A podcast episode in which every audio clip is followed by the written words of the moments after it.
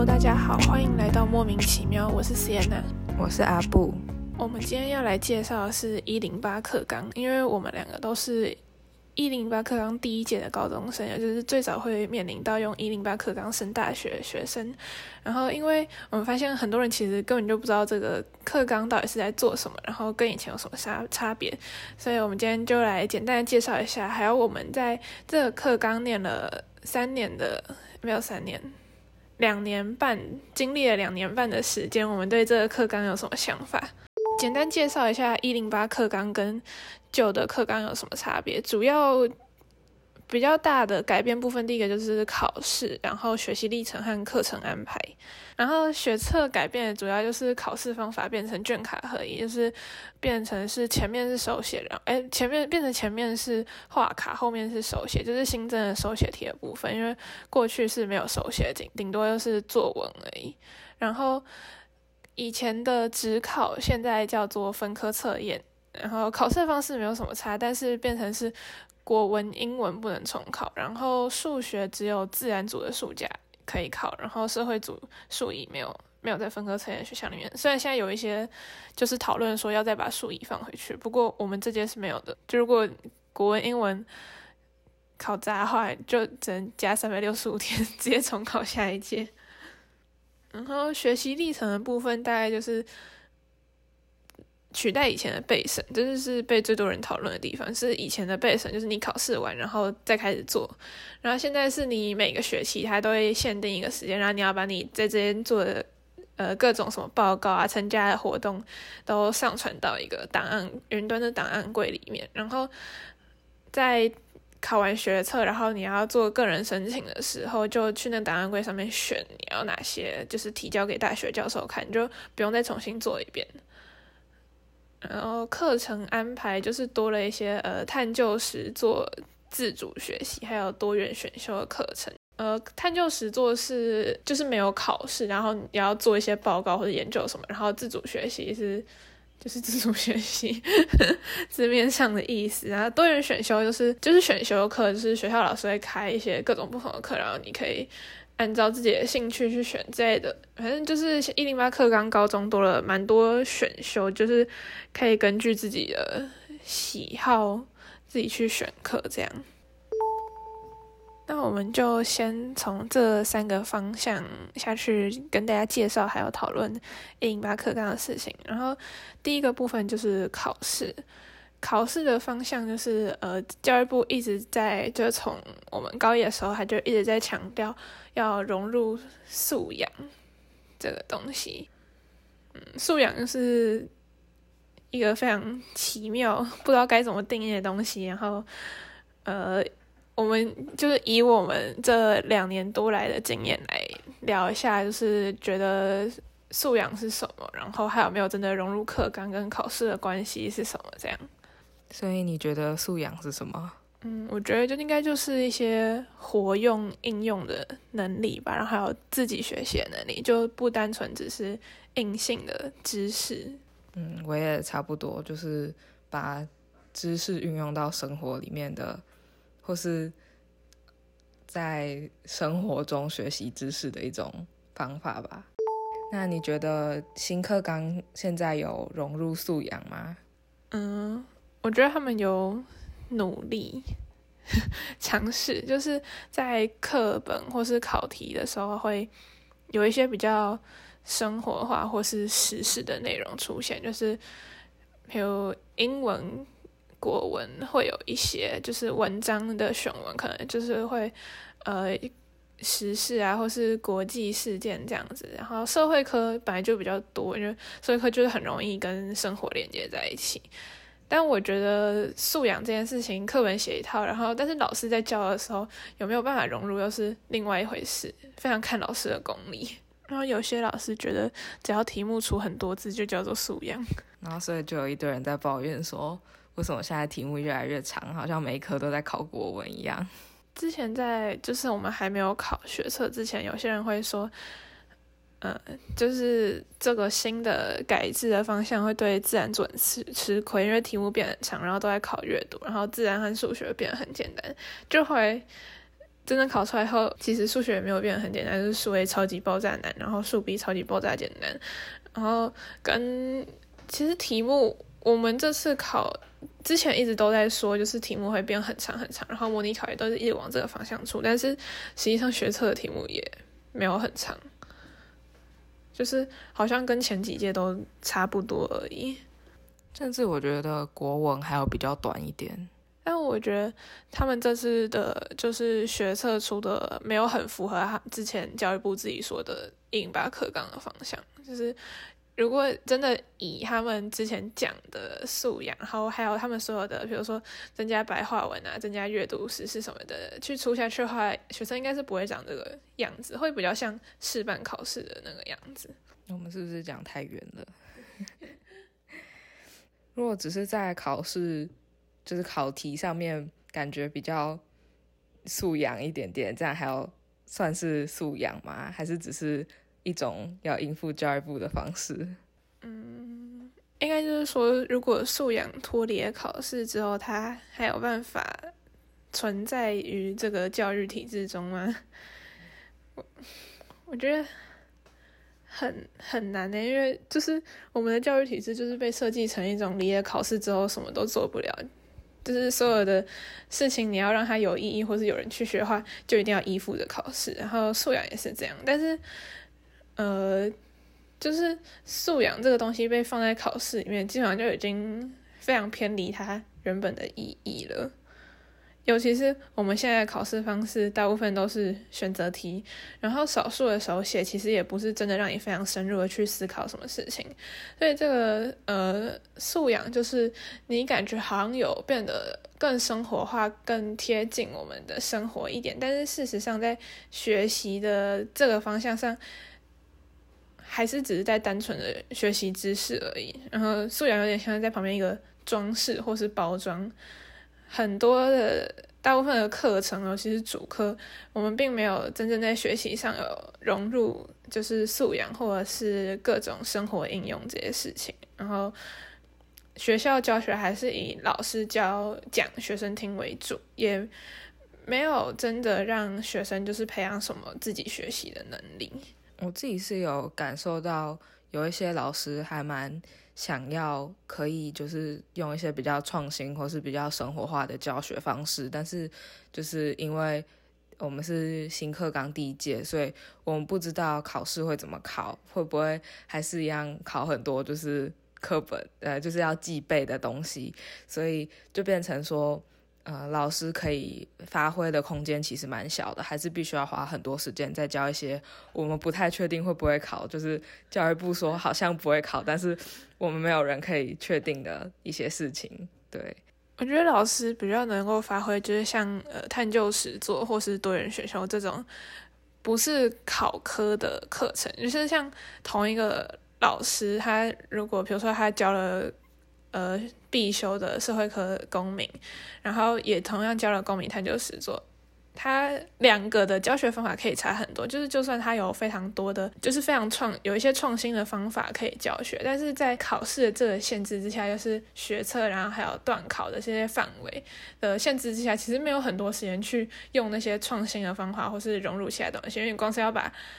考试的内容教完，就已经没有时间了。对啊，我们很多课都是新课纲新加的东西要学，然后旧课纲现在删掉，但是我们还是得要学，就是两种都要学。那你觉得除了在学校上课之外，素养可以用什么方式去学习或是培养？觉得在学校之外，就是很看个人造化，你要找到自己有兴趣的东西，然后你要找出自己比较有办法学习或是吸收的方式。然后再从这个去延伸，因为像，呃，学自己喜欢的东西一定比较简单，比较容易。然后你可以从这个喜欢的事情已经比较熟了之后，再去延伸到其他你不擅长的事情。就比如说，嗯，我喜欢阅读，然后所以我在学其他知识的时候，我都是会透过大量阅读，然后从我已经知道的东西，然后套用在呃我不熟悉的领域上面。但我觉得就是在现在的。学校压力下面，大部分人都是下了课之后就不想要再学任何事情，也不想要再看任何东西。因为这个就是这不是有什么办法可以解决，因为不想要不想要做的人，就是没有办法没有办法救他。应该说，他被这个体制摧残到，他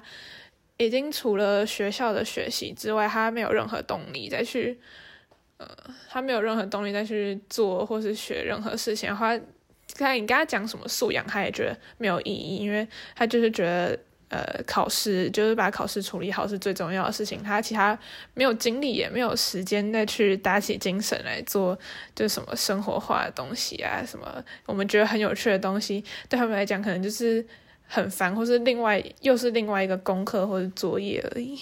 嗯，我是觉得多看书或是多看一些不一样的文章是还蛮有帮助的啦。然后还有就是呃，因为现在学校就是比方说国英数字社，这是一个呃大家觉得比较方便学习的一个分类的方式嘛。但是其实知识本身是没有分类，对，所以我觉得可以找到一个自己比较有兴趣的角度去学习，重新看待。你可能在上课的时候学过一些知识，就比方说，呃，我们现在可能写的很多文章，就是我们在用性别这个角度去看一些历史背景或是一些社会结构的问题，这样子。我是觉得阅读很有帮助，可是有些人就是没办法，就跟我看到数学就头痛一样，有些人就是看到国文就头痛。那就我好像也不能说，就是阅读是一个绝对好。一定一定要去做的事情，但是，呃，如果我觉得如果不排不是真的那么排斥的话，可以试试看，就是从反正就少量开始，然后不一定要读什么很深奥的东西，就是读小说，任何只要是文字，先从有趣的小说开始读都可以，就是习惯阅读这件事情。而且，就算你没有从阅读这件事情得到任何能够。呃，帮助你学习知识的东西，你已经习惯阅读这件事情的时候，你在写考卷的时候也会，就是看任何东西的时候都会比较顺，不会看一看就觉得头很痛，然后看不进，就是完全不明白他在讲什么东西，然后就睡着了这样。好，那接下来我们来讲一下学习历程。首先是学习历程是什么？刚前面有讲过，就是学习历程，它是一种类似取代背诵的东西。然后它上传的部分主要分成两个，呃，三个部分。一部分就是我们不能上传，就是个人资料啊、休课记录那些，是学校方面会帮我上传，然后教授全部都可以看得到，你就不关我们的事。然后我们控制可以控制的地方有两个，一个是学习成果，另外一个是多元表现。学习成果就是我们在学校课堂上的，比如说一些作业或是报告，经过老师指导，然后老师认证上传之后的东西，会放在学习成果里面。然后另外一部分就是多元表现，不管是你自主学习，或是参加社团，在外面参加活动，然后自己做的呃研究或者营队什么的，都会放在多元表现里面。然后这些东西就是，嗯。你每学期都可以在限定的时间内上传的话，它就会帮你保留在云端。然后在个人申请，在要做个人申请的时候，就可以选择你觉得做的比较好。就比如说没有限制，就是你一定要高一、高二、高三都选。就如果你都觉得你做的很好，都在高的话，你可以全部都选高二。但是它是有限定件数的，记得学习成果好像是可以选三件，然后多元表现可以选十件。那学习历程跟备审资料的差别是什么？就是学习历程是单单个的吧，就是一个报告就是一个一个档案，然后一个应对就是一个档案，然后教授在挑的时候，他可以筛选，就是他好像可以选说，呃，一定要有探究实做的成果的，他才要出现。就是如果你没有在这一项有提交东西的话，他可能就会刷掉。类似这样，然后备审资料就是你做一整份嘛，然后它里面的东西就是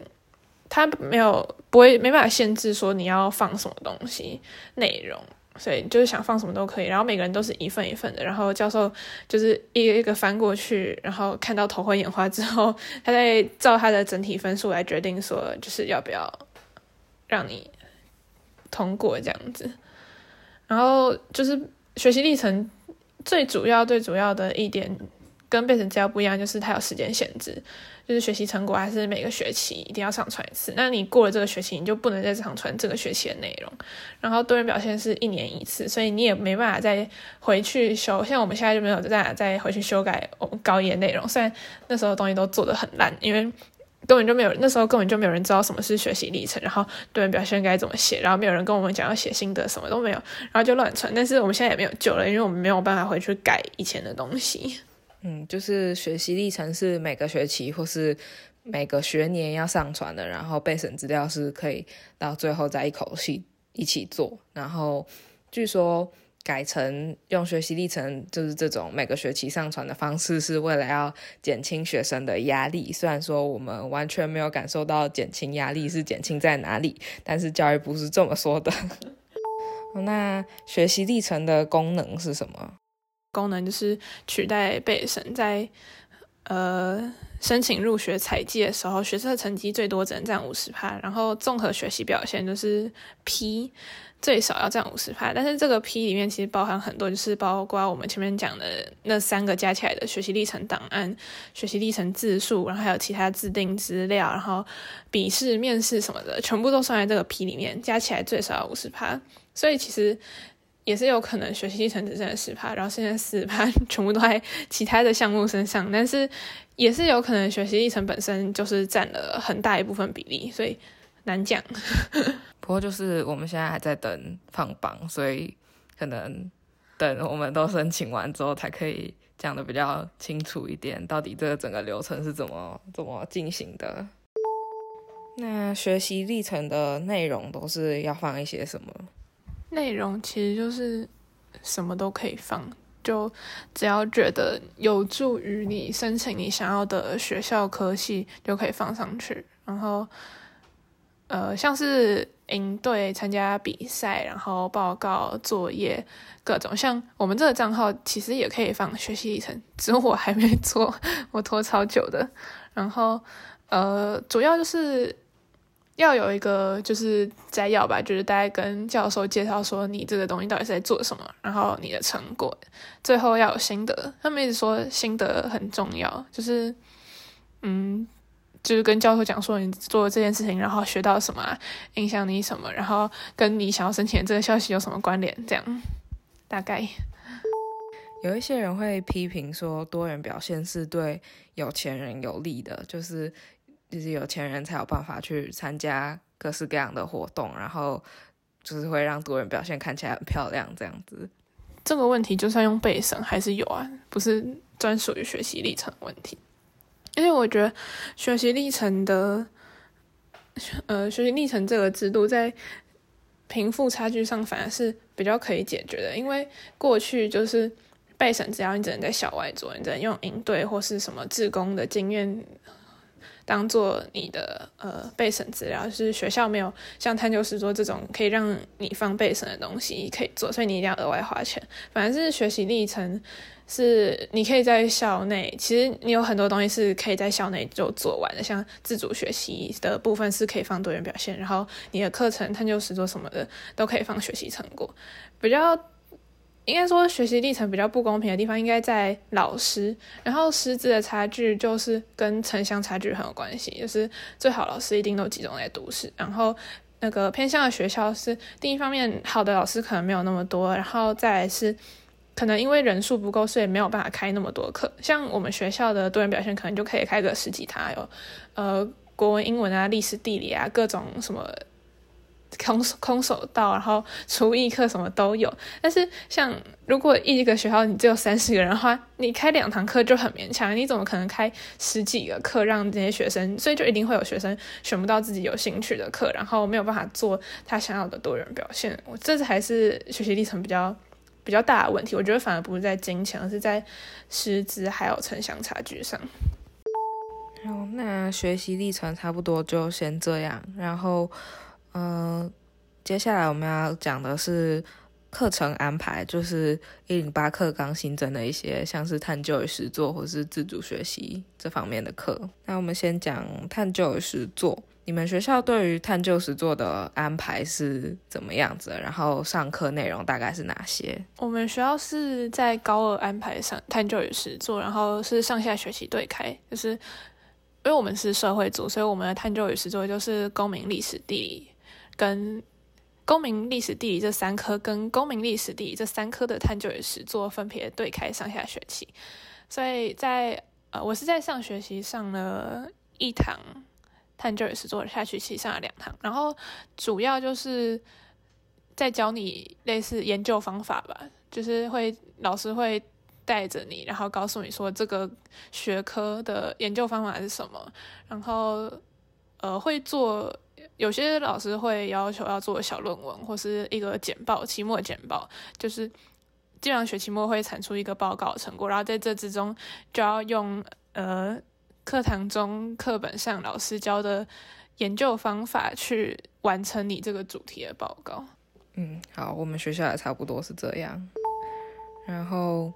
那老师是怎么上课的？有没有一些就是跟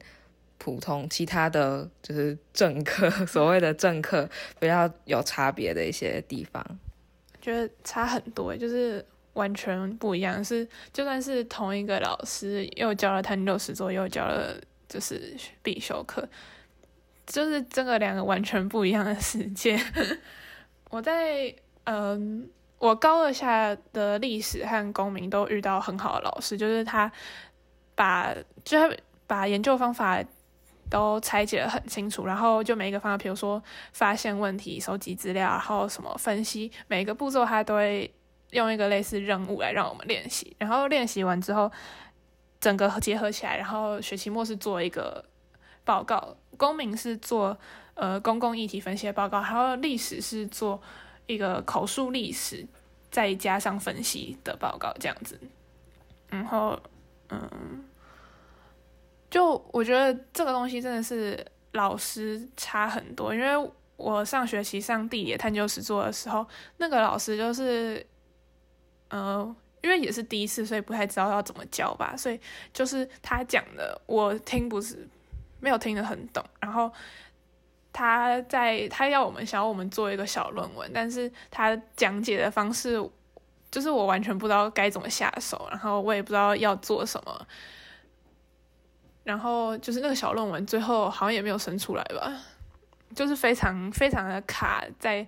因为我觉得其实小论文对高中生来说就是一个有点困难的东西，但老师教好的话，当然可以一个步骤，就是有老师引导的话，你就可以找到方向，然后从选题啊到就是分析什么的，如果有老师帮忙的话，是可以一步骤一步骤做下去。但是当那个老师就是可能你从一开始题目方向就不对，你选的范围太大，或是这不是一个适合研究的题目，但是他没有告诉你，然后就会之后整个。越走越歪，然后呢，等到你发现你的题目有问题，想要回来的时候，就可能一定要学期末之类的。然后，呃，分析的部分就是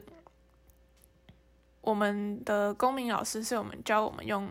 五个 W 一个 H，我觉得那是很实用分析题目的方式。但是我在上学期地理的时候，没有他没有告诉我这件事情，诶，还是他有讲，但是他没有。就是没有，他只有讲了这个方法，但是他没有告诉我们，没有让我们理解说这个五个 W 一个 H 方法要怎么应用到我们的报告里面，所以就是大家一整个一头雾水，然后没有，就是完全就算做出了最后的那个成果，也只是在应付老师而已，因为没有用到真的研究方法或者什么的。嗯，我也是有遇过啊，非常非常认真的老师跟。非常非常不知道要怎么教的老师，然后，嗯，我们的上课方式基本上就是，呃，从一些不同于课本的角度去切入同一个学科，然后可以教一些课本上不会教的事情吧。然后还有就是让我们可以做报告，然后做一些。可以去参加比赛，或是放在学习历程的作品之类的。那探究与实作是大学的考科吗？如果是的话，那如果每个学校都教的不一样怎么办？嗯，我们那时候我们的老师有一直跟我们讲说，探究史说是大学考科，但是其实它是分科测验的考科，就是学测不会考。然后分科测验考的部分，大概就是我刚刚讲的那些研究方法，然后他会用选择题的方式考出来，所以。我我不知道，如果每个学校教的不一样怎么办？因为探究所探究与实作虽然是有课本，但是没有一个统一的版本，然后也没有强制规定要用，就是比较像是出版商会出来辅助老师教学工具，所以不一定每个学校每个学生都会用到课本，课本里面讲的东西也都不一样。但是呃，对啊，我也我觉得真的很有可能考出来，然后有人是不知道的。但是我们现在都还没有考本科测验，然后应该说还有好几个月，所以题目也没有出来，所以可能等考过之后，我们才会知道它是怎么考的。你希望在探究与实作课上面可以学到什么东西？嗯，其实，在真的上课之前，我也不知道探究与实作课我希望学到什么，因为就是一个听名字，然后完全不知道它到底要干嘛的课程。然后是我觉得是我很幸运，因为我刚好遇到教的好的老师。如果我没有遇到这两个老师的话，我可能到现在还是不知道探究与实作课到底该长什么样子。但我觉得就是呃，可以让学到一些思考分析的能力吧，就是对于这些社会科的，不管是地理、历史、公民的各种问题，然后可以学到一些比较有逻辑、有系统用。研究方法来分析这些问题的能力，我觉得是很实用的。好，那接下来就是自主学习，就是跟探究实作一样，就是还没有开始上之前，大家都搞不清楚是什么东西的东西。所以自主学习到底是什么？嗯，自主学习就是学校会给你每个礼拜两节课的时间，让你可以去学自己想要学的东西。然后我们学校是。呃，六个礼拜的自主学习和六个礼拜的微课程，所以事实上你要在六个礼拜十二个小时之内学完一样你想要学的东西。但是自主学习有一个很吊诡的地方，就是它又需要有成果。我一开始就是一直很不懂，是我学习一样东西是怎么样要有成果。就比如说，我想要学习一些关于性别的基本知识，好了，那我学完这些东西就内化成在我脑袋里，记在我脑袋里面。但是问题是，它要怎么有一个成果？但是我一直百思不得其解的事情。然后，对，但是就是他在开始之前会要你写一份计划书，就是你每个礼拜要做什么啊，然后一个一个步骤，然后最后要产出什么成果。然后每个礼拜就要去给那个，就是呃负责的老师签名，就是他坐在教室管秩序那位老师签名。然后他会看你有没有达到进度，但是那个进度就是有些老师会很认真的看，他还会问你说你这礼拜在做什么什么，还会针对你的内容问问题。然后有老师有些老师就是嗯好，你今天乖乖的，我就帮你签名这样。我们其实会开始做这个账号，就是要为了要应付花掉，要度过自主学习这个时间，所以开始的。然后其实自主学习的时候，学校会给一些限制。那你觉得这些限制是呃算是合理的，还是有点管太多了？你是说像是不能离开学校之类的吗？离开教室。对一个就是长期都自由自在自学生来说，当然会觉得这个规定就是很麻烦啊。但是也可以理解说，就是学校可能有一些安全上或是。呃，管理上的考量啊，还有就是学校不相信我们在没有人看的地方可以认真学习，可能他们自己就是这样吧，就是在没有人看见的地方，他们就不会认真，或者是说他们从小把学生教育成就是呃，一定要有人盯着才会认真念书、认真考试，你只要一不看他。因为平常把他逼得太紧，所以你一不看他，他就开始放松，然后导致老师认为学生只要在没有人看见的地方就不会认真的学习。但是问题是，其实说真的，就是就算在我们的那个一整个教室还有老师看着，还是有人有办法整洁自主学习，都在打游戏。所以我觉得有没有人看，其实没有没有什么差。就是真的想要认学习什么的话，拜托两个小时是很宝贵的时间，不会想要浪费掉。真的想学习的人不会把它浪费掉的。就我在刚开始成为一个自学生的时候，就是有很多我的同学也是，呃，从体制到体制外，然后发现大都没有人管这样子，然后就会开始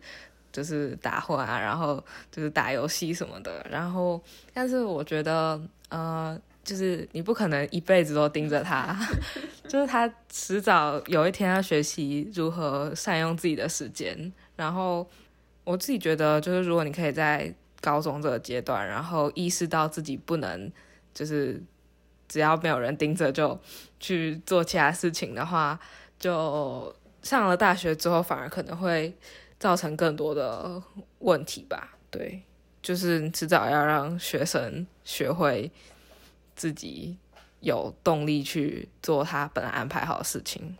而且可能是我自己的想法吧。但是我觉得，如果你要一直都在耍废，也是蛮不容易的一件事情。就是像呃，我们刚考完学测，我们我就觉得哦很累很累，然后每天都在睡觉啊，然后看小说之类的。可是到就是过完年，然后呢，可能再废个一个礼拜，然后就会觉得说，嗯，我想要开始做点什么事情，就这样再把时间继续浪费下去，也不知道在干嘛。就是如果你就真的给他很自由的空间的时候，他可能哇突然享受到自由的滋味，然后开始每天都在打电动。可是他打一个两个一两个礼拜以后，除非他的梦想真的是成为电竞选手，不然他应该也会开始觉得无聊，或是觉得该找一些别的事情来做吧，就是。我自己的想法这样，如果有人真的可以一直飞下去，那我也是觉得很厉害。就是学校老师常常喜欢说一件事情，就是你有多自律就有多自由，但这其实就是只是一个他们想要假借自由之名来限制你的借口而已。其实我自己是，我自己是觉得，如果你想要他学会自律，你要先给他自由，不然你永远都在那个笼子里面，你没有享受过自由之，你要怎么自？永远都是别人在。帮你自律，别人在控制你，根本就谈不上自律啊！那你要怎么学习，怎么控制和管理自己？对啊，我觉得这个能力是比呃，你可能安排你在自主学习这段时间要学的那个东西还要更重要的事情。然后其实就是因为一零八课纲，尤其是社会组，因为我们的必修课没有那么多，所以真的是蛮多选修课，就是比如说。多元选修啊，是上一整个学期的，然后微课程是上六个礼拜，然后还有各种什么补强、加强，巴拉巴拉取代的名字，然后就是都是你可以自己选的。然后呃，选修的部分有一些是像什么补强，就是可能国英数可以选。然后多元选修是好像每个因为每个学校都叫不一样的名字，我们学校就是呃老师会开各种课程，然后嗯也是。算学会算学分的，然后就有什么历史啊，然后就是像我刚刚讲的历史、国文，然后什么写程式、烤饼干的各种都有，是是真的有。我我记得那时候是真的有烹饪这一个课，然后还也有空手，也是有空手道。然后我高一我印象还蛮深刻，我高一选的是呃历跟历史有关的，然后我们那学期就做了一个报告，是口述历史。然后我就问了我爸和我阿公的故，因为我们家就我爸和我妈那边都不知道为什么家族都超级多故事，所以我就做了我阿公和我爸的口述历史，也是还蛮有趣的。但是也是就是运气好，刚好选到自己喜欢的。因为像后来我高二选到一个呃国文的选修课，然后我就每节都在睡觉，就是因为刚好那是礼拜二，然后我礼拜二都特别累，所以我就拿去补眠。对。喜欢我们节目的话，可以在 First Story、s on Spotify 和各大平台上收听，搜寻“莫名其妙”，喵是猫咪喵喵叫的那个喵。同样的名字也可以在 IG 上面找到我们。目前 IG 上有彩虹骑士的贴文，讲曾经发生过关于性别的事件，现实动态也会有各种关于自学生、非二人性别和性别新闻的分享，大家有兴趣可以追踪。那就先这样，拜拜，拜拜。